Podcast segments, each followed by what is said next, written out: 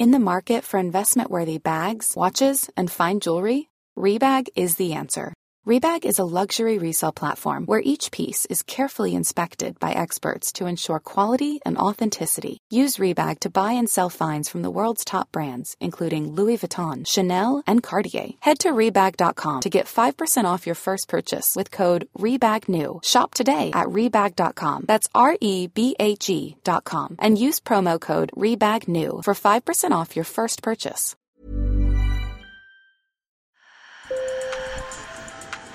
Bonjour. Hello. Hola. Marhaba bikoum. Sur le fil, Le podcast d'actu de l'AFP.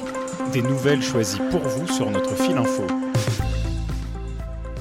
Depuis plusieurs années, nos vies sont rythmées par une succession de crises. Après celle du Covid, c'est l'inflation et la guerre en Ukraine qui percutent nos vies d'Européens. La crise du pouvoir d'achat a gagné une bonne partie du continent et les Européens sont inquiets. À cause de l'envolée du prix de l'énergie, des pans entiers de l'industrie comme l'automobile ou la chimie en Allemagne sont affaiblis. Et dans les campagnes, en France et ailleurs, les agriculteurs se plaignent de charges financières accrues assorties de normes environnementales qu'ils jugent trop lourdes. Alors du coup, les classes moyennes et les plus fragiles ont le sentiment d'être déclassées, vulnérables, elles ont le moral en berne.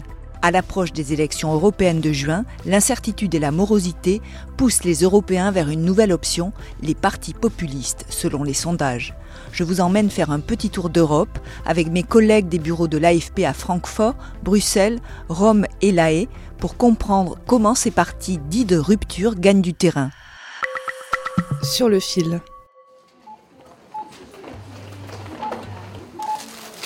Il y a beaucoup de choses que j'ai arrêté d'acheter. Énormément de choses. Je suis obligée de prendre le, nécessaire, quoi. Donc les pâtes, sauce bolognaise, euh, du riz, les patates, euh, les légumes. Les légumes, c'est très très cher aussi. Les effets de l'inflation sur sa vie, cette jeune formatrice de 28 ans que nous avons rencontrée dans un supermarché dans la banlieue parisienne les raconte très bien. En Allemagne, l'inflation des prix de l'énergie a aussi fortement touché l'industrie, entraînant une perte de compétitivité des produits trop chers à l'export. L'Allemagne a terminé l'année en récession. Selon mon collègue qui suit l'actualité économique depuis Francfort, Jean-Philippe Lacour, les géants de l'économie allemande, la chimie et l'automobile sont directement impactés et des usines ferment. Les industries gourmandes euh, en électricité, en gaz, euh, elles ont vu leur activité s'effondrer. Et si le prix de l'électricité, donc qui lui est largement corrélé à celui du gaz, ne continue pas de baisser, eh bien ça va vraiment mal finir et ça aura des implications sur pas mal d'autres secteurs. Alors la chute de l'activité, elle a été particulièrement sensible dans des secteurs clés comme euh, l'industrie électrique, euh, la métallurgie, la chimie. La baisse est aussi très forte dans la construction mécanique et puis l'automobile, ben, elle est loin encore d'avoir retrouvé son niveau euh, d'avant Covid. Alors l'inquiétude s'installe dans les esprits un peu partout en Europe, même si le chômage reste stable dans l'UE avec une moyenne d'un peu plus de 6%. C'est ce que m'a expliqué Daniel Aronson, qui suit l'actualité économique européenne depuis le bureau de l'AFP de Bruxelles. Ça touche le porte-monnaie des Européens là où ça fait le plus mal, c'est-à-dire sur des dépenses qu'on ne peut pas supprimer. C'est la hausse des prix de l'électricité et du chauffage, et c'est la hausse des prix euh, des biens euh, alimentaires. On ne peut pas arrêter de manger, on ne peut pas arrêter de se chauffer, et ça touche aussi, troisièmement, le prix des logements, parce qu'il y a une pénurie de logements généralement en Europe, et les logements sont de plus en plus chers. Le problème, il est vraiment concentré là-dessus, le pouvoir d'achat des Européens. Et il y a un, sondage très intéressant qui est sorti au mois de décembre, euh, un sondage qui fait référence en Europe, hein, ça s'appelle Eurobaromètre. Ça a été effectué euh, pour le compte du Parlement européen. Et ce sondage indique que 37% des, des Européens disent avoir du mal à régler leurs factures. Dans le même sondage, on apprend que trois quarts des Européens pensent que leur niveau de vie va baisser cette année. Et parmi euh, ces personnes, la moitié disent que leur niveau de vie a déjà baissé. Tout ça résume le sentiment de déclassement euh, qui est ressenti euh, par les Européens. Pendant ce temps, les agriculteurs européens grognent aux quatre coins de l'Europe. Trop de normes jugées bureaucratiques, des revenus trop bas, l'inflation, la concurrence des produits étrangers, la flambée des prix du carburant, un cocktail parfait pour susciter leur mécontentement. Alors parlez-nous de cette vache. Alors ça c'est une bête qu'on a pris à On vient d'entendre Jordan Bardella, la tête de liste du Rassemblement national et dauphin officiel de Marine Le Pen, est en campagne dans une ferme de Gironde. Euh, je pense qu'il y a un mouvement de colère qui est en train de se lever aujourd'hui partout en Europe. Et le point commun de ce mouvement de colère, c'est l'Union européenne et l'Europe de Macron, euh, qui veut la mort euh, de notre agriculture, qui ne cesse de la mettre en concurrence avec des produits agricoles qui viennent du bout du monde.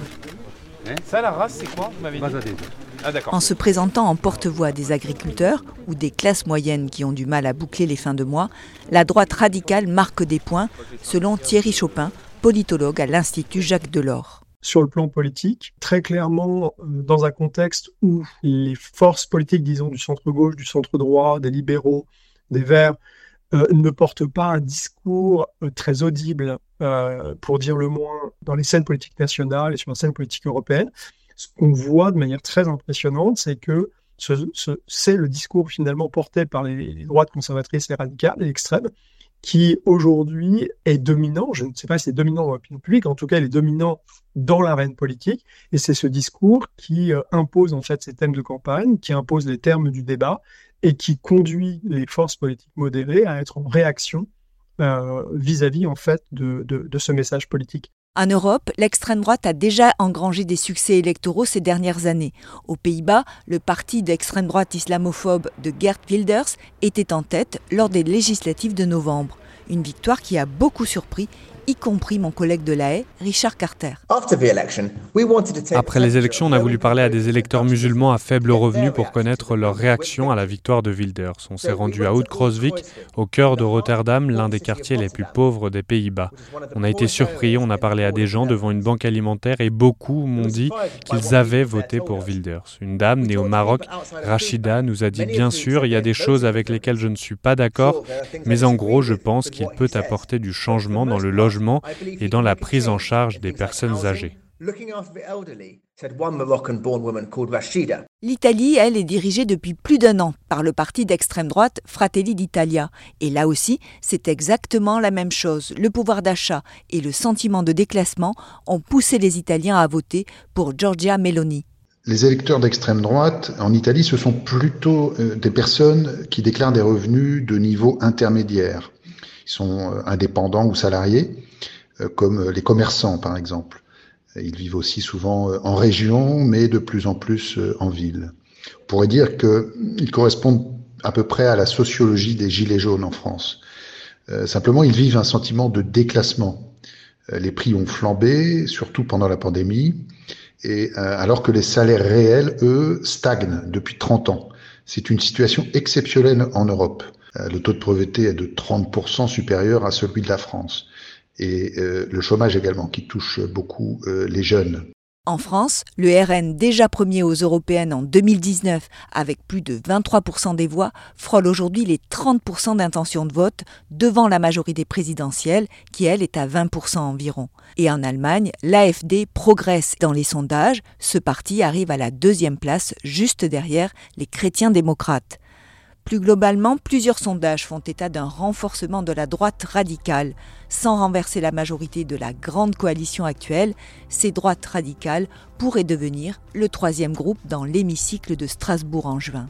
Et dans ce cas, les experts s'attendent à un durcissement de la politique migratoire européenne et à un ralentissement des réformes qui concernent l'environnement. Merci pour votre écoute. Je suis Emmanuel Bayon. Si vous aimez ce podcast, alors n'hésitez pas à vous y abonner. Sur le fil revient demain. À bientôt.